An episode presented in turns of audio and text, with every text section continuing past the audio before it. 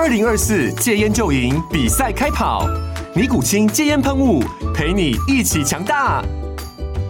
戒烟不容易，单靠意志力戒烟的人，时常无法克服戒断症状而失败。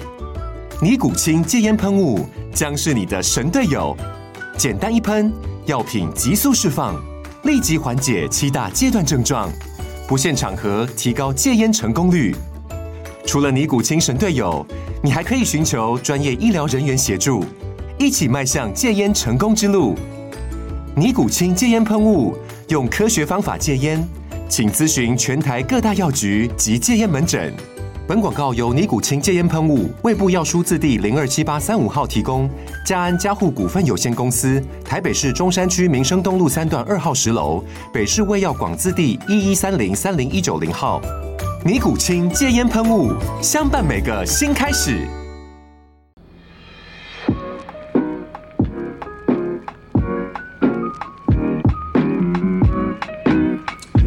好，各位听众，大家好，欢迎收听第十八集的健身 Espresso，我是廖教练。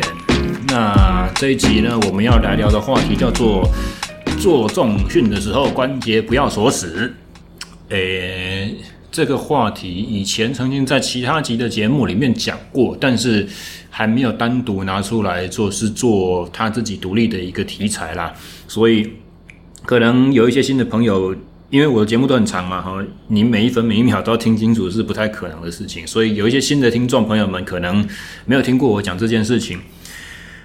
基本上，什么叫做关节锁死嘞？呃，其实。它就是指说，比如说，我们如果在做上肢、在做肩推或者胸推的时候，你的手肘不要完全打直，或者是如果我们在做呃脚的动作啦，不管是你是在做嗯 RDL 罗马尼亚硬举，或者是做深蹲或者蹲下去站起来站回到原本杠子起杠在最高点那位置的时候，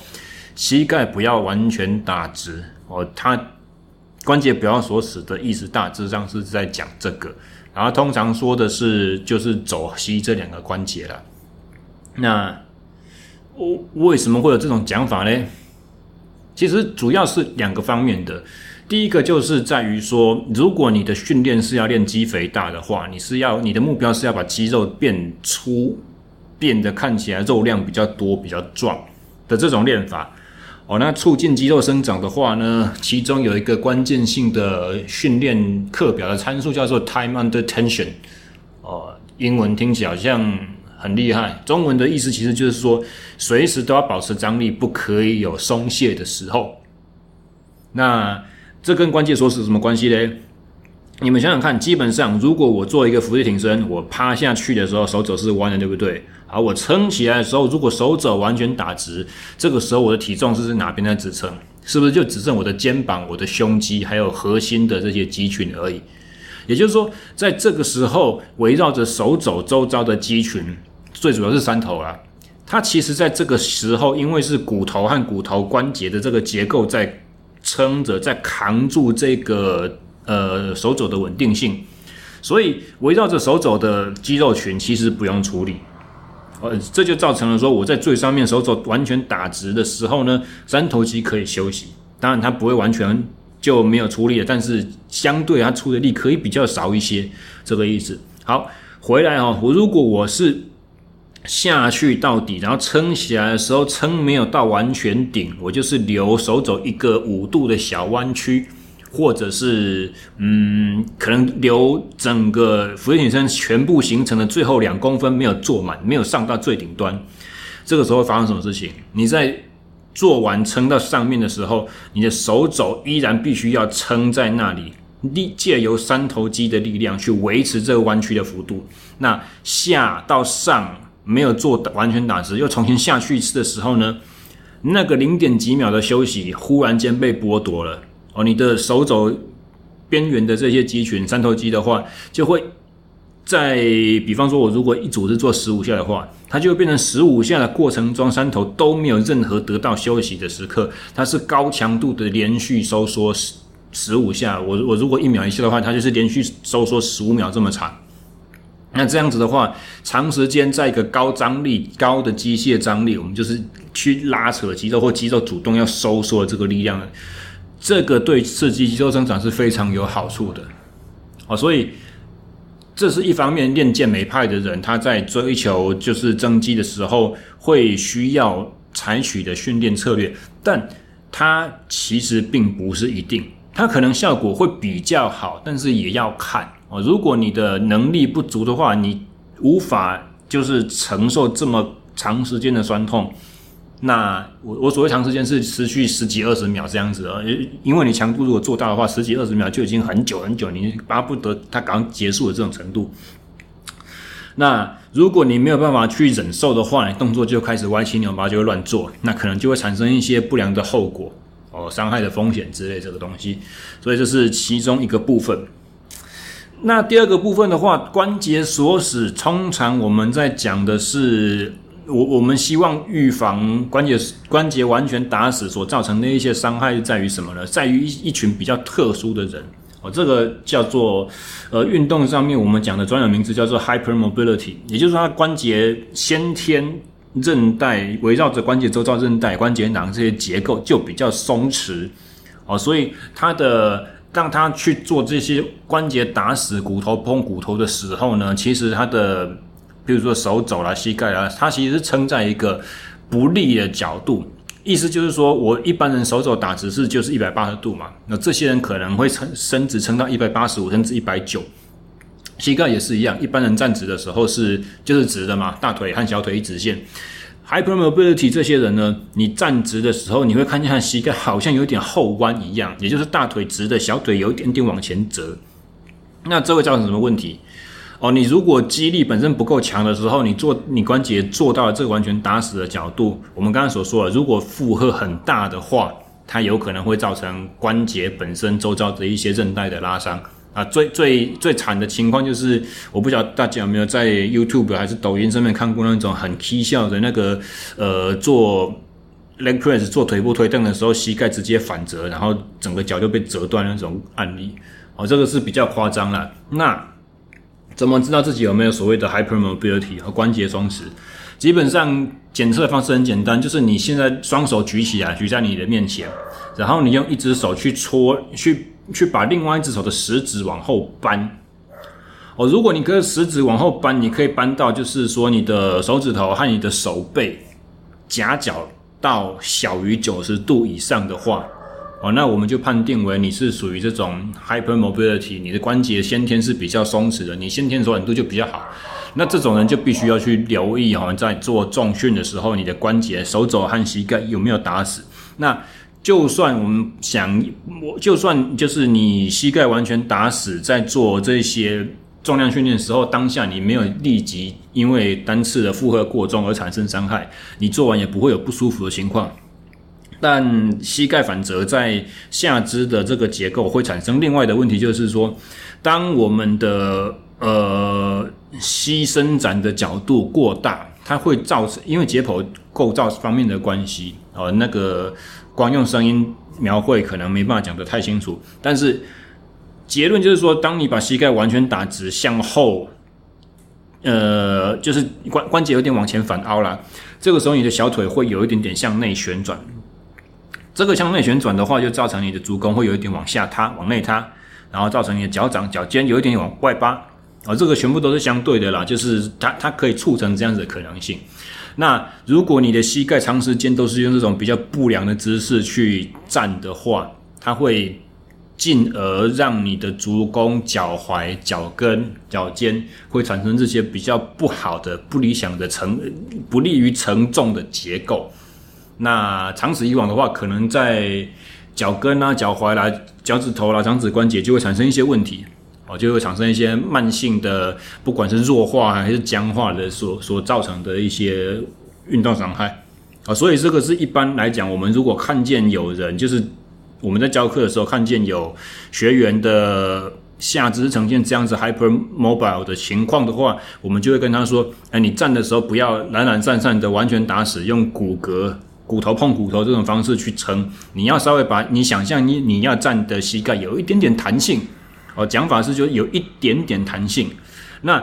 通常这个言语的指导，这个这个引引诱引导啊，英文叫做 cue 指导语，通常你这样子 cue 他，你说哎，膝盖保有一点点弹性的时候，他就会站成完全是直的。也就是说，他的大腿前侧的股四头和他的大腿后侧的 hamstring 肌群，还有小腿的一些呃这个比目鱼肌。诶，腓肠肌才是双关节肌肉，讲错。小腿的腓肠肌、胫前肌这一些肌肉群呢，它就可以帮助共收缩，去产生一个关节的稳定。而共收缩的意思就是说，主动肌和拮抗肌某动作的主控肌和拮抗肌一起收缩，看起来好像扯后腿，实际上他们是互相帮忙去稳定一个膝盖。啊，举例，我如果做一个。呃，坐姿的踢脚，踢脚的那个机器练大腿前侧的，那这个时候主动肌是股四头嘛，哦，大腿前面的肌肉，拮抗肌就是大腿后侧的 hamstring。这个时候我如果要做往前踢脚，理想上 hamstring 是完全不要出力的，就是不会跟脚贴，因为 hamstring 在收缩的时候，它可以产生膝弯曲的动作嘛。所以它如果不出力的话，我脚要伸直，比较不会跟大腿前侧的肌肉想做的事情去打架。我这个叫做主动肌和拮抗肌的概念。那相对的，如果我今天做的不是一个动作，而是我呃不是一个单关节的动作，而是比方说我是深蹲，从最底部的地方要站起来。哦，那这个时候为了膝盖的稳定，你大腿前侧和后侧肌肉就会共同去收缩。哦，当然，大腿前侧的力道会产生大一点点，后侧产生的力道会稍微小一点点，因为毕竟我们还是要做膝伸展嘛。只是说这个时候，呃，解剖构造上面的关系，有大腿前侧的肌肉透过股四头肌透过膝盖骨，那连到膝盖骨下方一条很粗的肌腱，这个叫做髌骨韧髌下韧带啊，它它连到了小腿前侧，呃，这个分力会把小腿骨往前扯。哦，所以如果你的 hamstring，你大腿后侧的肌肉没有出适当的相抗衡的力量，把小腿把小腿骨往后拉回来的话呢，你这个膝盖的结构就是不太不太稳定，而且会产生一个向前的我们所谓的剪切的力道，就是扯出去，把小腿从大腿骨底下往向前扯出去，扯开的这个剪力，那这对膝盖本身健康就不是很好哦。所以生物的本能在需要一个关节稳定的时候，它就是会产生一个共收缩。哦，那拮主动和拮抗肌一起出力，去产生结构的强化。那在面对像这种 hypermobile 的学员的时候呢，如果你告诉他说膝盖保持一点点弹性，他就会记得说不要去完完全全肌肉全部都偷懒放掉，只有让关节本身的机械性的结构架构去撑着。那这个时候，它的主动肌、拮抗肌、大腿前侧、大腿后侧呢，就可以产生一个共济收缩，去稳定关节的这个效果。同时啦，也可以因为就是说它的排列变得比较改善呢，不再是向前反欧了哦，膝盖不再是一个反折的情况。呃，小腿，诶，刚才我讲外转吗？没有啦，小腿应该是内转才对哦。我刚才可能有口误的讲错。这个时候，小腿骨、胫骨和腓骨就没有在内转了，你的足弓。你的距骨、你的脚跟骨也没有往内塌陷，脚掌、脚板也不会再往外翻哦。这些跟就是脚踝以下这些小关节、小肌肉群相关的衍生问题也都会被改善哦。所以这个是通常我们会当我们在指导说，呃，关节不要打死的时候，我们是在讲这件事情。好。其实本集节目要讨论的话题到这边差不多结束了，时间也来到了十二三分钟哦。健身 Espresso 就是这样子嘛，这么这么短小，然后就是让你提神醒脑的小知识，就跟意式浓缩咖啡 Espresso 一样啊。所以其实我到这里是可以结束的啦，但是我忍不住想要去碎念一下，说为什么今天会有这个话题呢？就是因为我在我的脸书上面 po 了一个我先最近在带的。滑冰的小朋友，他他其实是一对兄弟档。我 po 哥哥在做呃深蹲的影片，那是第正式说起来，他是第二次真的去背杠去做深蹲。之前我们都是做很多的准备，譬如说呃从 racking 的姿势起来啦，或者是单单呃就是说从 pin squat 或一刚开始不是 pin squat，刚开始是从那个呃架上把杠子扛起来往后走，然后往前走架起来放回原位，就这样子而已。然后再来的话变成 pin squat，我就是先从一个半蹲的高度，人从底下钻进去，然后站起来，然后再放回你的蹲举架上的那个保护杆上。哦，所以这些事前准备都先做好了。后面我们第一堂课，今天是第二堂课，教正式教深蹲。然后我就播完那个影片，嗯，讨论说就是小孩子，其实我是在炒冷饭，我就在讲述一个小孩子适不适合做重训这个话题这样子，然后算是有点这样教育教育性质跟幽默搞笑这样。啊，没想到那个影片底下就出现了很多自以为懂的乡民们，就开始各自意见就是出来了。其中有一个就是说膝盖不要锁死，呃，所以说你关节都打死，这样很不好。啊，我就觉得说，嗯，奇怪。全世界蹲最重的人是什么呢？是一群叫做健力的运动员。那健力比赛的规则就是，你蹲举要能够被判定为是有效，是一个 good lift 的话，哦，膝盖就是要完全打直。我管你是不是 hypermobile，你如果是 hypermobile，你要去练健力，好，你站直完全打直的时候，膝盖就是要给我往前弯，我不可以看到你稍微有任何一点点的弯曲程度都可以。都都都都不都不接受，而卧推也是一样，你往下推到底，杠子碰胸口，向上撑起来，要裁判可以跟你说 rack 可以架杠的时候是在什么判准？手肘完全打直。所以，谁说重训的时候膝盖、手肘这些关节是绝对不可以完全打直的？是触犯哪个天条？你告诉我。好，那你如果你要跟我 argue 说啊，你看健力选手一天到晚手肘在受伤，受伤膝盖在受伤，诶，那是为什么？那是因为他们做的负荷非常非常的大，他们随时都准备好自己想要去突破极限。那所有的竞技运动员都是在准备自己突破极限。请问哪一个竞技运动的项目精英选手随时身上没有哪些小伤小痛？所以你不能拿这种东西来跟我 argue 说啊，因为怎么样，所以怎么样，这是一个这是一个谬论，这个是一个错误的论述呢。然后同样的留言串底下还有很多其他的，有一些看了，我实在觉得我也懒得回啊。有一些就是，譬如说有一个他也不止一个啦，好几个，就是说哦，这个器材对小朋友看起来好像太重了，或杠子太长了，它有点晃诶。啊，晃怎么了吗？重训为什么会对我们的专项运动产生好的效果，或者是在尤其是在儿童阶段可以预防伤害，就是因为它可以挑战他身体的核心的稳定性。那如果影片里面所呈现的这个状况是他正从不稳正在试着变到稳的一个过程，有一点晃动是正常的。啊如果他完全没有，你要一定要求他完全都不能晃，我才可以进阶的话，那所有的人，所有的人在学重训都是从头到尾都蹲扫把棍就好了，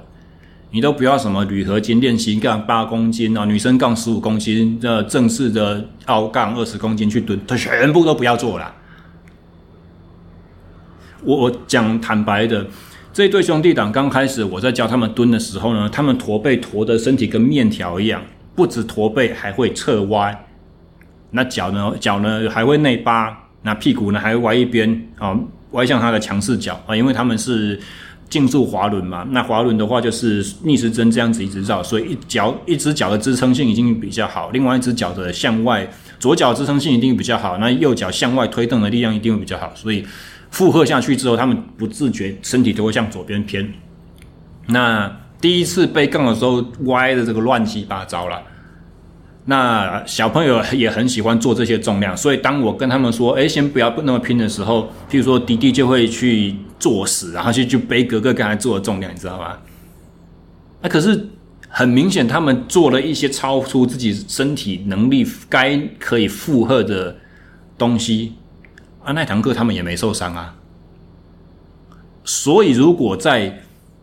就是动作都很不标准的情况之下，都不会受伤了。那我已经把它动作调整到非常好，不会过度抬头，不会驼背，身体不会歪一边，下去和上来的时候重心大致上是走一直线。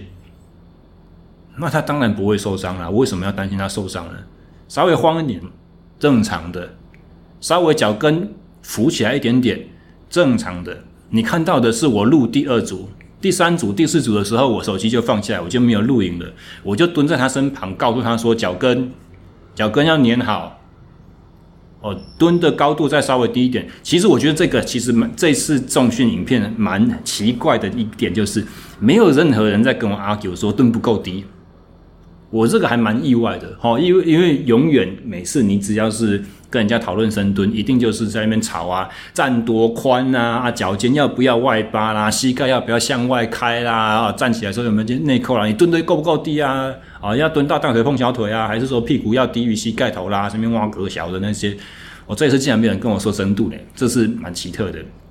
好，说这个动作。不不稳定的啦，批评说，呃，瑕疵很多的有啦，然后说脚跟浮起来的是一个啦，那还有就是说膝盖往前超出脚尖，这我就已经不想鸟他了，这是完全谬论。那还有什么呢？还有就是说啊，不可以穿跑步鞋。我我为什么不可以穿跑步鞋？好，他的讲理论是说跑步鞋比较不稳定，啊，比较软，然后脚尖比较可。你他那位网友没讲清楚啊？可是我可以知道他大概讲什么，脚尖可能比较浮嘛。对于提提升稳定不好，他说应该让他穿平底鞋。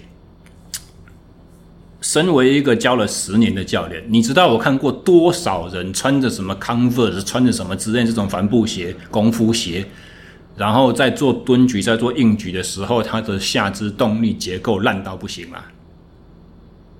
哎，平底鞋并不是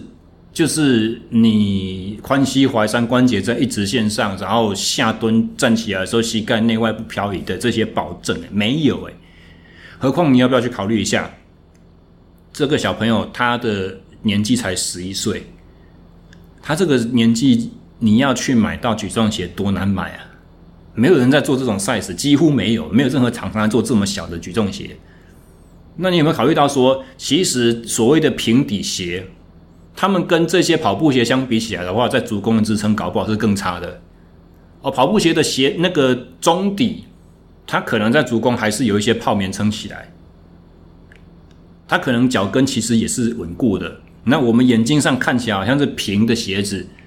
你怎么知道它的大底、中底的结构真的就好嘞？那我再讲一件事情，你们知道这个小朋友是足弓是健康的吗？还是有扁平足？他的鞋子里面有没有塞辅具？这你晓得吗？你不知道，你就从一个我们叫做以管窥天，你只看了一个很片面的资讯，你就自以为自己很懂，然后发表一些高见，所以。我我坦白讲了，现在大家都在说哦，什么网络时代造成资讯的腐烂、资讯爆炸，然后嗯，让搞得大家好像不知道该怎么分辨，该怎么去筛选，说的就是你们这些人啦。资讯会腐烂，就是因为有这一些完全搞不清楚状况，不知道自己几斤几两重，也不知道。提出素材这个人，他背后有什么考虑的点是他没有告诉你的？他不知道在被拿出来示范的这一位学员，在上课之前长什么样子，在这堂课结束之后又长什么样子，在这几堂课之内，他的能力往上突破多少？他的背景是什么？他是不是运动员？他一个礼拜练几次？他开始上重训之后，他的竞赛成绩进步了吗？你们都不知道，那你什么屁都不知道情况之下，你干嘛放那么多高见呢？然后好像因为哦，你不认识我，我不认识你，所以你的言论、你的意见在网络上面就跟专家是等值的吗？我我觉得这很可笑，这真的非常的可笑。所以我也没有打算在我的板上跟这些人争论，只有一些看起来就是感觉好像还比较有 sense 的。那我觉得他们可能稍微误解了这个影片的用意，或者是大概呃对于事情的全貌不够了解透彻，我才会跟大家解稍微解释一下哦，说这是什么情况，怎么样怎么样。那太 low 了，我就不想回了，因为虽然。我如果在我的粉丝页上跟这些来留言的朋友们吵架，会带来很多的流量，那流量就是金钱，流量就是一切，不管是正面的还是负面的声量，对我来讲都是有好处。但是我觉得没有必要，因为第一个，你你这边啊，他如果是有就是固执己见，然后一直在那边回北刷的话，其实就最后就会变得公说公有理，婆说婆有理。我们这这是这个脸书这种网络平台，又不是在写学术论文，没有严谨的辩证。说说实在，就算有严谨的辩证，你辩赢了，他还是要跟你继续吵的话，你也是拿人家没辙。那。就只会变得所有的资讯越来越混乱而已，所以最后面我就会变成说，哦，我们就是，呃，跟好的内容去去交流、去互动，那觉得说真是不不太有意义的东西，就我不理他。但是不理他呢，像我有了自己 podcast 这个平台嘛，我如果真的完全不理他，就会变成。我们有一点好像我们没有尽到该有的社会社会责任那种感觉，我们放任一些莫名其妙的，就是非常谬误的、非常偏颇的言论在网络上面流窜。那这些言论可以被看到，那被看到的时候就会被误信。那以后像是譬如说膝盖不可以超过脚尖这种千年的错误，还会继续流传下去。我觉得这个是这这是在这跟我要做 podcast 节目，或者是在 SSE 这个网络平台在做知识的传播和分享的初衷是相违背的。哦，所以我觉得今天有必要用这个理论上要是比较短一点的节目。哦，实际上正题十几分钟都讲完了，我现在后面这些碎碎念、心情抒发。已经超过了正题该有的时间了，所以差不多要收尾了。我只是说把这个前因后果稍微交代一下，顺便把这个乱象拿出来批评一下，让大家笑一下这样子。好，那以上就是本集节目的全部内容。比较不好意思啦，本周呢，其实我有做一集访谈的哦，但是因为呃工作排程的关系，我来不及在礼拜天之前做完剪接，所以我们讲一个短的来稍微垫档一下。下个礼拜的话，我们会访问一位就是在台中地区做自行车绕圈赛的主办主办的赛事的灵魂人物宪哥哦。那在台中地区有骑车，也不是只也不是台中人，反正你有过去的。一两年，你有在骑校圈赛的话，就会知道宪哥这一名人物了。所以下个礼拜会是他的专访，非常精彩，敬请期待。那喜欢本频道内容的朋友们呢，欢迎帮我按赞、留言、追踪和订阅啊！我们不定时的话，也会在这个频道上面去发布一些廖教练近期开的呃课程的讯息啊，欢迎锁定。那以上就是本周全部内容我们下个礼拜再见大家拜拜。